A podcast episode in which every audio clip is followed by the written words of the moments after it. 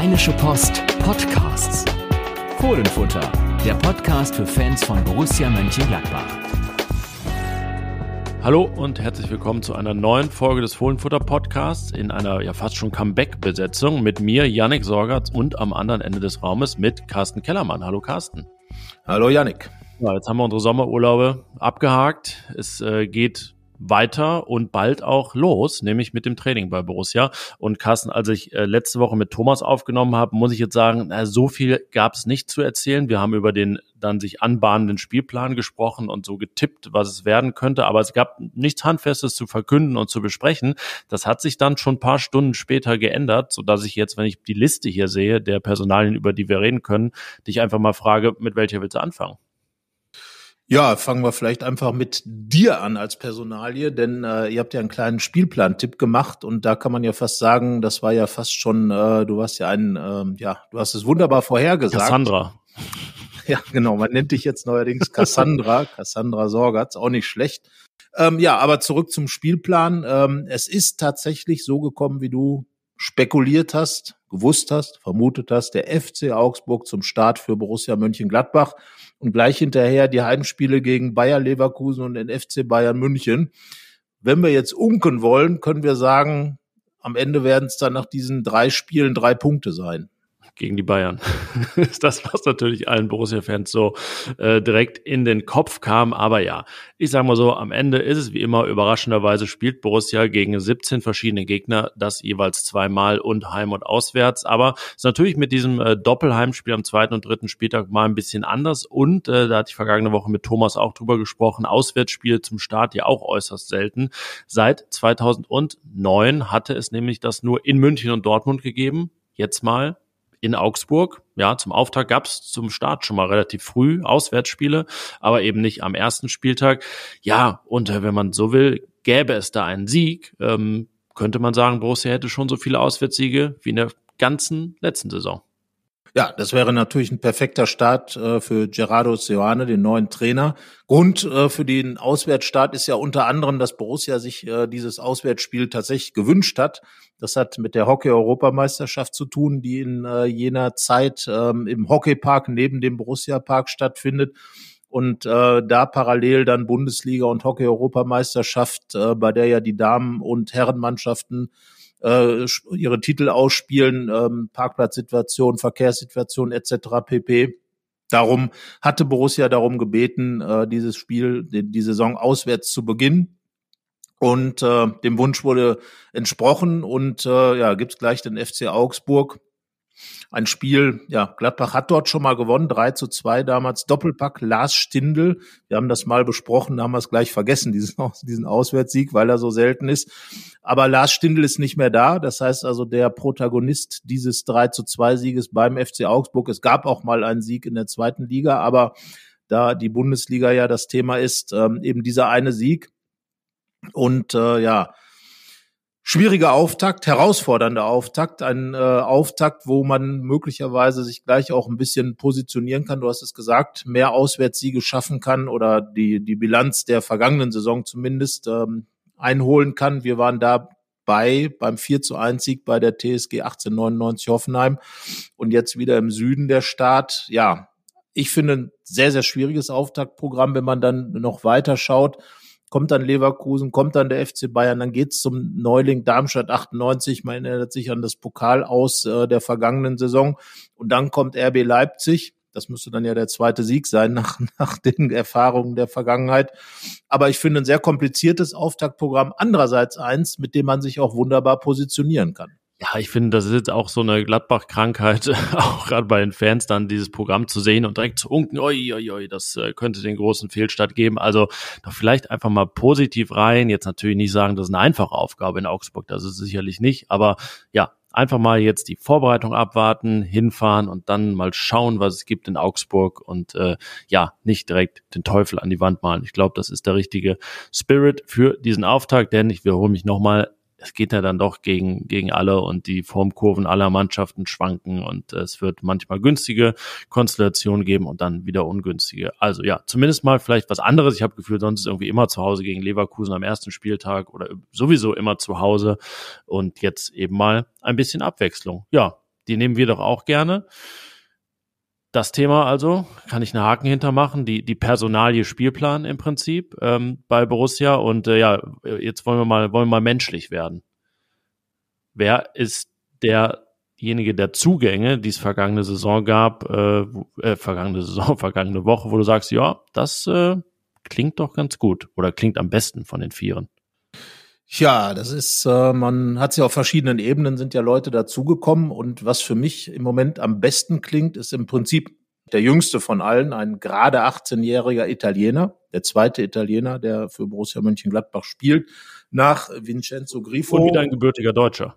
Ganz genau. Grifo damals leider ja nicht so eingeschlagen. Wir hatten wirklich damals noch gehofft, dass er mit seinen Fähigkeiten für Standards, für Außen richtig was bewegen kann. Und jetzt äh, Fabio Giarodia, ein junger Mann, ein 18-Jähriger, wie gesagt, gerade, und ein Innenverteidiger. Und ich sage mal, wenn Deutschland immer das Land der Torhüter war, dann ist natürlich Italien das Land der Innenverteidiger. Und ich habe irgendwie so das Gefühl, dass er neben, ähm, neben Ranos, der ja schon etwas länger da ist, der Stürmer, der vom FC Bayern kommt, ähm, ablösefrei, irgendwie so das Potenzial haben könnte, vielleicht eine Überraschung der nächsten Saison zu sein, in, äh, weil er ganz einfach richtig gut in die Gladbach-Zeit reinkommt. Und ähm, ja, wie gesagt, italienische Verteidiger, das kann ja für etwas stehen. Und ich habe vom Gefühl her, könnte das was richtig Gutes sein. Und ähm, er hat ja auch wirklich viele Vorschusslorbeeren schon bekommen.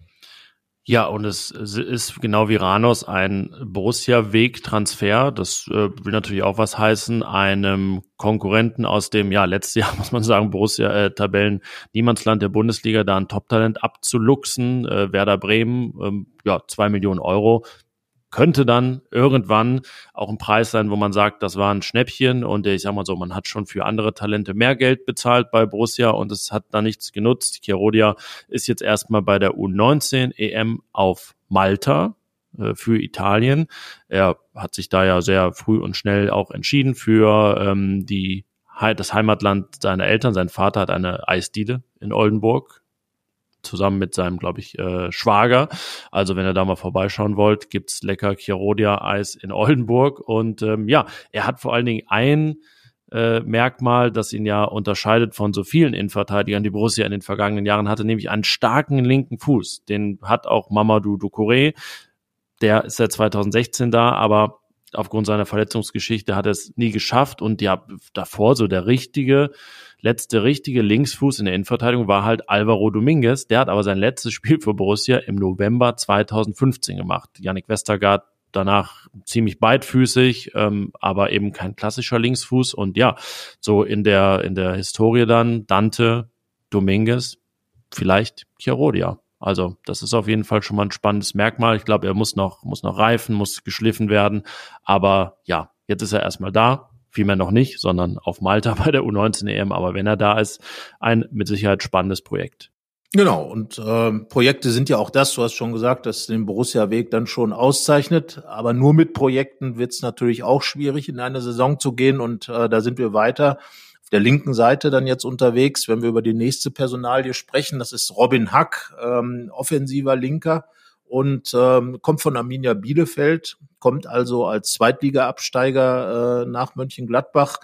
Und äh, ja, Robin Hack äh, ist ein Außenstürmer. Außenstürmer finde ich eigentlich schon mal gut. Personalie Außenstürmer, denn äh, gerade die Flügelpositionen bei Borussia waren doch zuletzt äh, ein bisschen dünn besetzt. Und äh, wenn er einer wäre, der dann wirklich da über die Außen mal Betrieb macht, der, der einfach mal auch diese Eins gegen eins Duelle sucht, der einfach auch mal ein paar richtig gute Flanken produziert, äh, für den dann noch zu holenden Mittelstürmer, es sei denn, der Kollege Ranos setzt sich da wirklich durch. Ja, dann wäre es ein richtig guter Transfer, aber ich glaube auch Robin Hack hat dann schon trotz seiner schon 24 Jahre doch irgendwo noch einen gewissen Projektcharakter. Das muss man leider sagen, denn ähm, ja in der Bundesliga hat er noch, ganz, noch nicht ganz so viele Spuren hinterlassen bislang. Nee, genau, da hat er sich eher, eher schwer getan, kommt aus der Jugend aus Hoffenheim, hat sich da nie richtig durchgesetzt und jetzt eben sein wirklich bislang bestes Jahr auch in der zweiten Liga gehabt beim Absteiger Bielefeld, aber das schon ein bisschen hervorgestochen, gerade mit seinen zehn Toren und, und einigen Vorlagen. Aber ja, das ist keiner, der, der jetzt eine unmittelbare Stammelf-Perspektive hat. Also wenn er das äh, schafft nächste Saison, wäre das eine große Überraschung. Da geht es eher darum, ne, die zweite Reihe kann man eben auch nur stärken, indem man es auch mal macht und äh, das Ganze anpackt transfermäßig. Ähm, ja, eine frühe Wechseloption, eine gute Wechseloption ist ja vom Profil sicherlich auch ein Spieler, der da so ein bisschen Joker-Potenzial hat. Ähm, ein Herausforderer, arrivierterer Spieler und ähm, ja, das, das ist ja, glaube ich, ähm, die ganze letzte Woche steht ja im Zeichen dieser kleinen Schritte, die man ja einfach auch mal machen muss. Ne? Es geht ja nicht nur darum, hier Fett einzukaufen, den Mittelstürmer zu holen, Kone zu verkaufen und dann mit großen Summen zu handeln, sondern es gibt viele kleine Dinge, die Borussia regeln muss. Das hat man besonders in der vergangenen Woche getan, deswegen für mich auch eine sehr wichtige.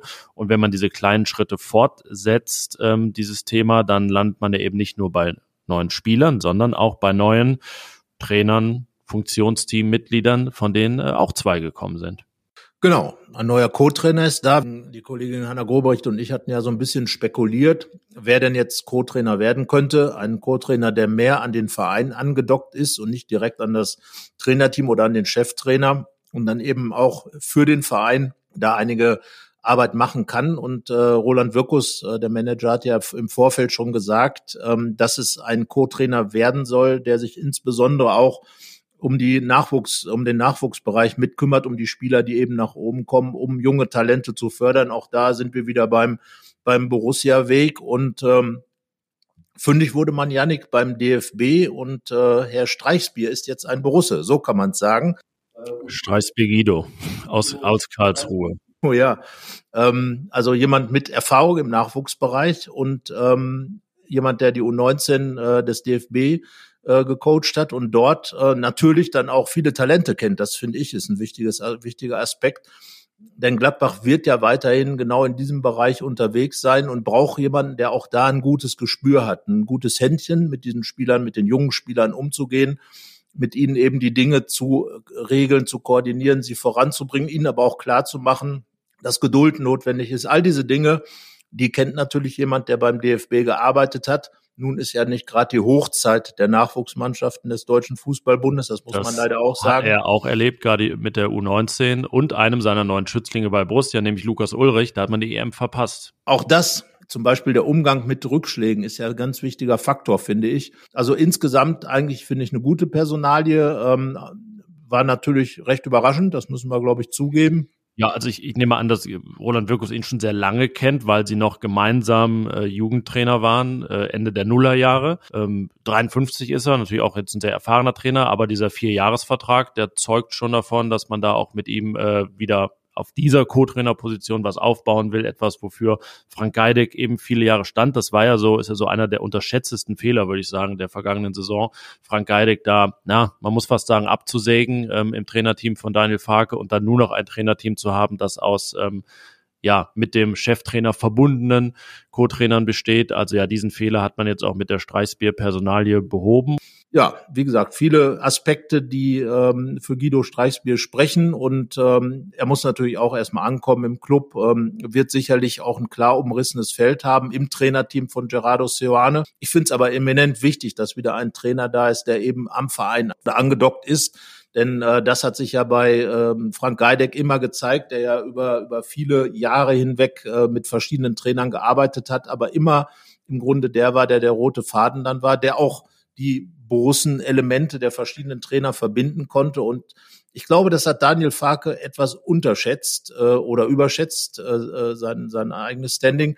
Denn die Erfahrung von Frank Geideck, äh, Farkes Vorgänger Adi Hütte, hatte darauf nochmal explizit hingewiesen, hatte ihn ins Trainerteam übernommen und äh, hat die auch bei Eintracht Frankfurts Armin Reutershahn übernommen, der dann wiederum ins Hütter-Team ähm, integriert wurde und mit nach Gladbach kam. Also ich glaube, diese Trainer, die äh, am Club angedockt sind, äh, wichtig für den Club, weil einerseits dann eben ein roter Faden da ist und auch jemand, der für die Perspektive des Clubs steht. Andererseits aber auch jemand, von dem ein neuer Trainer immer wieder lernen kann.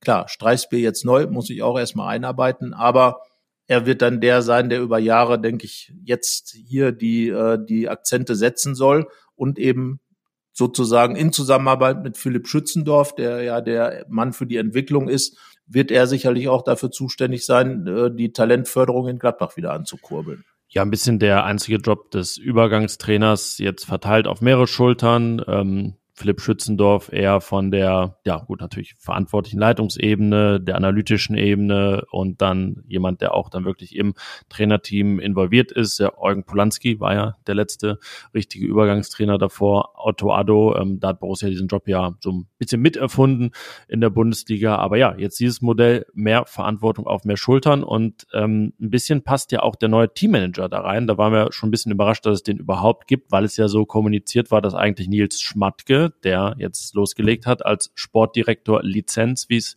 korrekt heißt, ähm, viele Aufgaben übernehmen soll, die bislang Christopher Heimeroth erledigt hatte.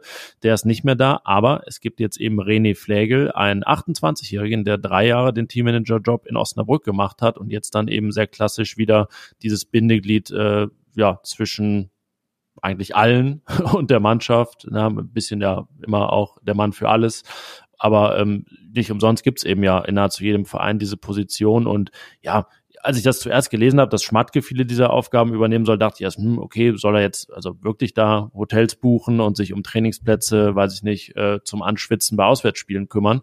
Deswegen, ja, denke ich mal auch eine gute Sache, dass man da einen eingestellt hat, der aufgrund seines Alters ja auch allein schon sicherlich einen sehr guten Draht zur Mannschaft haben wird.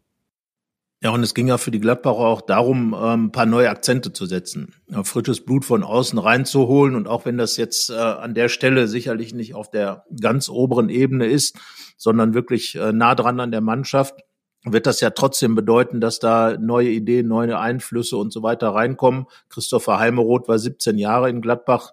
Da haben sich natürlich auch viele Dinge eingespielt. Ähm, überraschend war es sicherlich, dass dass man sich da äh, entschieden hat, eine Veränderung vorzunehmen, seinen Vertrag nicht zu verlängern.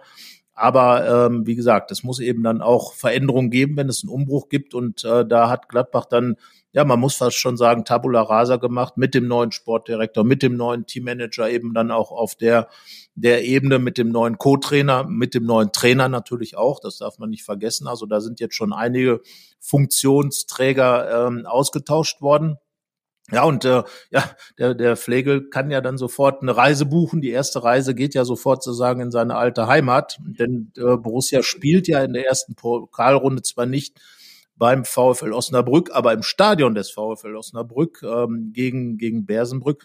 Und ähm, ja, da muss man sagen, passt dann ja ganz gut in dem Fall, wobei das natürlich sekundär ist. Es geht ja auch äh, um viele andere Dinge und darum eben auch einen guten Draht zur Mannschaft aufzubauen. Und da ist er mit 28 Jahren sicherlich dann ein bisschen näher dran, also genauso im Mittelalter zwischen Trainerteam und Trainer, 44 Jahre ist Gerardo Seoane und eben der Mannschaft. Ja, neue, für mich ist das wirklich Wichtigste in der ganzen Geschichte, dass neue Aspekte reinkommen, neue Einflüsse da sind.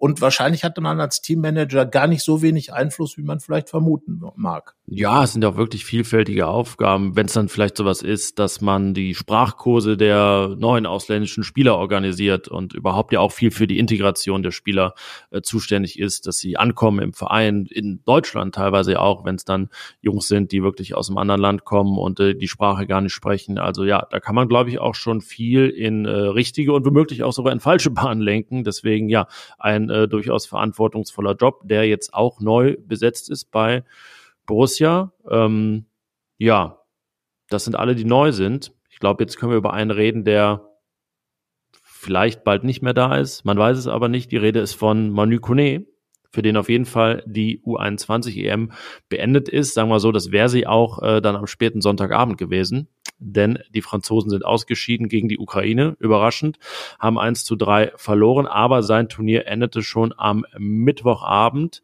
im Spiel gegen die Schweiz, ähm, wo viele unterwegs sind, denen, ja, bei denen zumindest äh, Borussia Interesse nachgesagt wird. Bei einigen ist es sogar verbürgt, wie bei Fabian Rieder durch seinen Berater. Ja, und dann kam Donnerstagabend sehr spät die Diagnose bei Manu Kone. Une entorse au genou droit avec traumatisme de la rotule.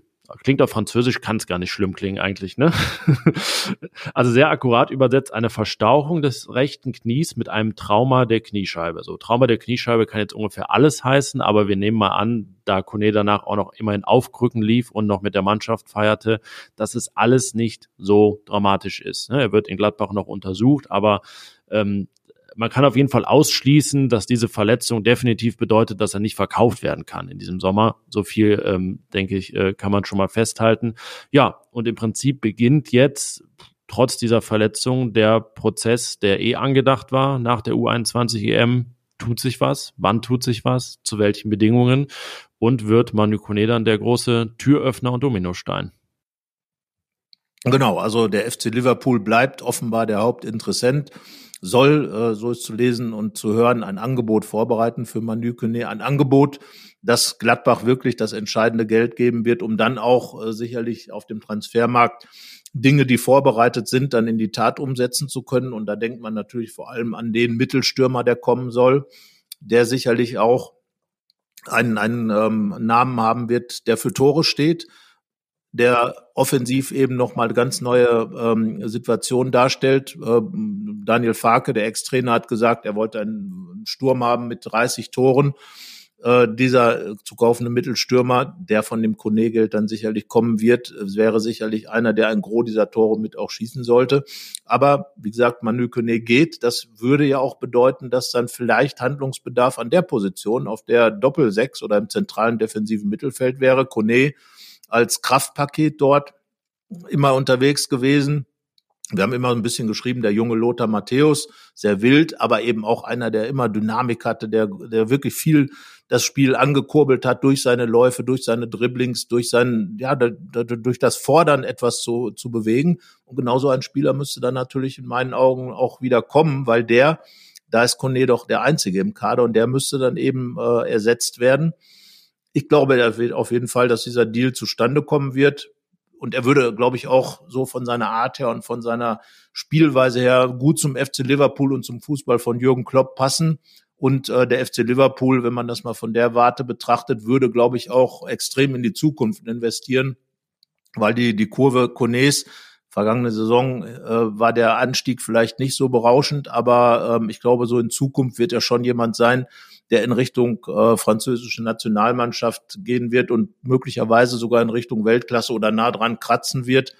Und äh, da ist Liverpool natürlich eine perfekte Adresse, um sich zu entwickeln. Und ja, für Gladbach wird es ganz einfach der wichtigste Transfer dieses Sommers werden. Ja, ich hatte letzte Woche dann, äh, als noch nicht so ganz klar war, in welche Richtung es geht, bei der Verletzung aufgezeigt, wie es vielleicht auch zu kompensieren wäre, wenn es nicht klappt mit einem Verkauf. Aber es bleibt natürlich der Plan A, auch wenn der nicht so ganz äh, offiziell so kommuniziert ist, weil man natürlich jetzt äh, nicht so einen Eindruck erwecken will, immer nur auf dieses eine Pferd zu setzen.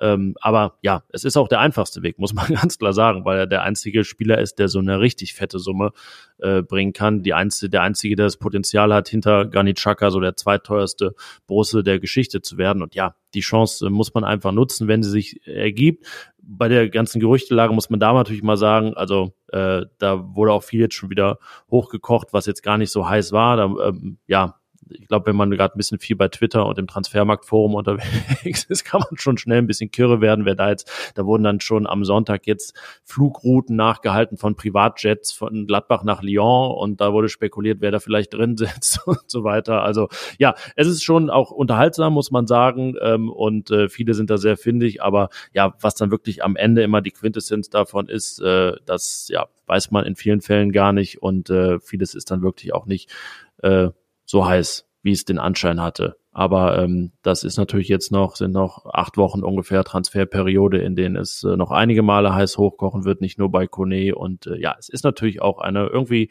coole Zeit, weil sich echt mal was tut nach vielen Jahren, in denen äh, es dann auch viele Gerüchte gab, aber sich am Ende nichts tat. Und allein diese Namen, die wir jetzt schon alle durchgegangen sind, und das ist ja nur der Anfang im Prinzip, ähm, zeugen ja davon, dieser Umbruch, der findet diesmal wirklich statt.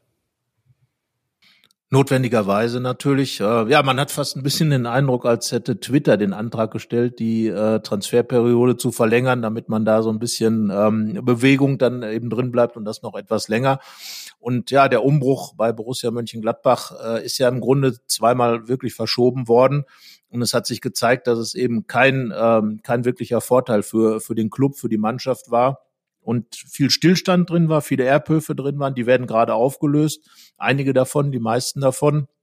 Und ja, es besteht natürlich eine gewisse Offenheit, ähm, was den Kader angeht. Also jetzt eine Prognose zu stellen, Wie dann äh, am Ende der Transferperiode dieser Kader aussehen wird, äh, halte ich für enorm schwierig weil es ja auch einige Spieler gibt, ähm, für die es dann Angebote plötzlich geben kann. Es gibt noch Spieler, wo man sogar ein bisschen darüber nachdenkt, schon länger Florian Neuhaus, wenn er nicht verlängert, Nico Elvedi, wenn er ähm, wird seinen Vertrag eher nicht verlängern, äh, sollen dann beide möglichst in diesem Sommer auch veräußert werden.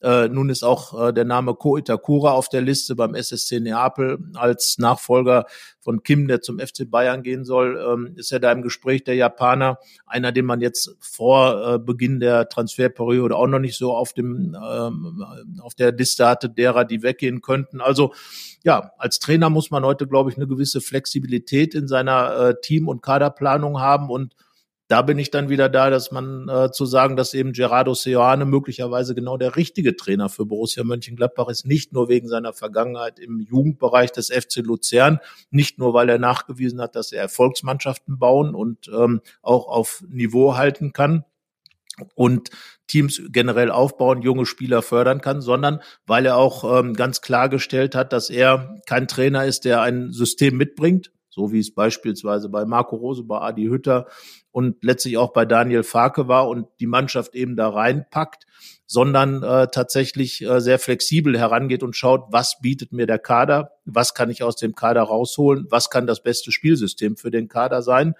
äh, so ein bisschen wie es äh, Dieter Hecking in seiner Endphase gemacht hat, als er einfach mal geschaut hat, was bringt mir dieser Kader, was kann ich damit tun, hat dann äh, das 4-3-3 daraus entwickelt und die Mannschaft nochmal verändert. Für Jonas Hofmann war das damals der Startschuss in eine neue Zeit, das muss man sagen. Und genau das, das erhoffe ich mir ein bisschen auch von Gerardo Sioane, dass er, egal wie der Kader am Ende aussieht, es schafft, das Optimum daraus zu holen. Und das ist, glaube ich, auch wieder so ein typisches Merkmal eines Trainers, der zu Borussia Mönchengladbach passen würde passen würde. Ist gut, schon mal genau das jetzt. Ist schon mal angenehm, dass er nicht äh, auch vom Verein so als der am besten passende, wie war es immer bei Eberl jetzt bei den letzten Trainern äh, tituliert wurde. Also es äh, sind sozusagen ähm, Hoffnungen, die er weckt und äh, Eindrücke, die er erweckt, die äh, erstmal gut sind. Aber ähm, jetzt geht's dann eben auch los mit der Vorbereitung und ähm, es folgt im Prinzip der Realitätscheck, wie es dann aussieht. Ähm, ab äh, ersten, äh, ab ersten, ab neunten, siebten Sonntag wird trainiert im Borussia Park, schon mit recht vielen Profis. Es gab Jahre natürlich gerade nach großen Turnieren, wo es etwas dünner aussah. Und äh, ja, dann äh, muss man schauen, wie das läuft unter Gerardo Seoane. Ähm, sicherlich, ja, wie viele werden noch kommen? Also Roland Wirkus wollte sich ja nicht festlegen, aber es kann natürlich schon sein, dass dann noch vier, fünf neue Spieler auch aufschlagen, dass ebenso viele gehen, vielleicht sogar etwas mehr, weil ja auch gegangen noch gar nicht so viele sind. Ähm, ja, man kann aber schon sagen, jetzt äh, beginnt der Ernst des Lebens. Ne? Das ist ja im Leben hört man das von seinen Eltern ja auch mehrmals, eigentlich so Kindergarten, Schule, Gymnasium und Studium bis ans Ende. Irgendwann hören sie mal auf damit, dass der Ernst des Lebens beginnt, aber der beginnt sozusagen für Gerardo Sojoana jetzt auch mehrmals, spätestens dann mit dem Start der Bundesliga, aber eben zum allerersten Mal dann mit der öffentlichen Trainingseinheit am Sonntag. Ja, und ähm, für einen Trainer ist das, glaube ich, immer ein sehr wichtiger Termin, weil dann eben, du hast gesagt, seine Zeit beim neuen Club beginnt und weil er dann eben auch beginnt, äh, sozusagen äh, dem Club seinen Stempel aufzudrücken. Gerardo Sioane war bisher äh, eben auf der Pressekonferenz zu sehen er hat, äh, fand ich sehr, sehr sympathisch äh, erklärt, was er in Gladbach vorhat, ohne große Versprechungen zu machen, aber schon mit ein paar Ansagen. Beispielsweise eben, dass er sehr stark mit jungen Spielern arbeiten kann, dass er eben darauf aus ist, eine Mannschaft zu entwickeln. Und das, das ist ja das, was im Gladbacher Team in den vergangenen zwei, drei Jahren ein bisschen zurückgefallen ist. Gerade in der vergangenen Saison hat man überhaupt keine Entwicklung gesehen. Und wenn, dann nur eine Rückentwicklung des Fußballs vieler Spieler. Und, und da hoffe ich wirklich, dass ein Gerardo Seoane so ein bisschen die Schweizer Tradition fortsetzt, eben die Lucien Favre hier begonnen hat, ähm, wirklich aus, aus der Gladbacher Mannschaft äh, das Optimum rauszuholen. Das war ja der Anspruch natürlich eines jeden Trainers. Adi Hütte hat relativ viele junge Spieler in die Mannschaft reingeschoben, aus, äh, aus Gründen natürlich auch, weil, weil andere gefehlt haben, hat dann aber eben Spieler wie Luca Netz, wie Joe Skelly, Manu Kone und am Ende auch Jordan Bayer. wenn man dann eben schaut, Bayer für 15 Millionen zum FC Burnley möglicherweise, äh, wird Kone der zweitteuerste Gladbach-Transfer aller Zeiten. Damit ist ja sozusagen auch aus der Hütterzeit heraus sind zwei wichtige Transfers entstanden, so wie damals bei André Schubert, der einen Granit Xhaka zum Kapitän und damit zum, zum großen Transfer gemacht hat und ähm, langfristiger auch gedacht, äh, ein Torgan Hazard in die Mitte gezogen hat und ihn darüber eben auch zu einem der teuersten Gladbacher ähm, Spieler gemacht hat. Und ja, da muss man jetzt eben schauen. Äh, das erwarte ich wirklich von Sioane, das erhoffe ich mir vor allem von Sioane, dass er es eben schafft, den einen oder anderen Spieler, vielleicht auch einen, der jetzt schon länger da ist, aber so ein bisschen stagniert hat oder in einer Sackgasse angekommen ist. Man denkt da zum Beispiel an Marvin Friedrich, dann nochmal einen neuen Kick zu geben. Martin Friedrich ist ja im Grunde der einzige Verteidiger, der wahrscheinlich in Gladbach bleiben wird, ohne Diskussion derzeit. Immer Stand jetzt natürlich hinterhergeschoben.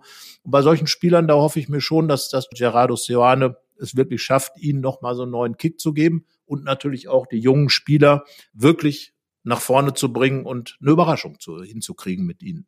Ja, du hast das Wichtige gesagt, das Optimum rausholen. Nur ist es ja wirklich jetzt gerade so, dass man auch überhaupt nicht weiß, was dieses Optimum wäre oder sein wird. Und äh, ja, das ist jetzt das, das Spannende in den nächsten Wochen, das dann auch rauszufinden, wie sich dann der Verein auch irgendwann verhält zu möglichen Saisonzielen. Aber das ist äh, Anfang Juli in diesem Jahr noch große Zukunftsmusik.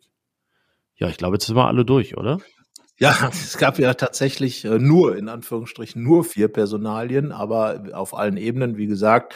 Äh, und du hast es ja eben schon gesagt, wichtige Woche, weil eben die kleinen Dinge passiert sind. Ähm, und ja, Roland Wirkus hat es ja auch angekündigt, dass es sich alles ein bisschen hinziehen kann und meinte damit wahrscheinlich vor allem auch die großen Transfers, weil eben da Gladbach ganz klar das hat ja nun auch der Berater von, äh, von Elvedi und Riedak äh, zum äh, Ausdruck gebracht äh, in, in seinen Statements, weil Gladbach eben wirklich abhängig ist, zu verkaufen, um kaufen zu können. Und da reden wir, wie gesagt, von größeren äh, Deals.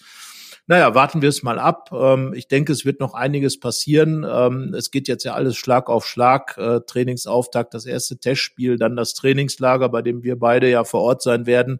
Und äh, nach diesem Trainingslager hat man, glaube ich, schon einen wesentlichen Eindruck, äh, wie Johannes Borussia sich dann aus, ja, ausprägen kann, äh, welche Akzente er da setzen wird, ohne dass man personell vielleicht schon am Ende angekommen ist. Aber er wird auf jeden Fall die ersten Akzente gesetzt haben und ja, die ersten ja, sechs Wochen sind, glaube ich, ein ganz, ganz wichtiger Zeitpunkt, bis dann äh, auch die Pflichtspiele schon kommen, um eben der Sioane Borussia ein Gesicht zu geben.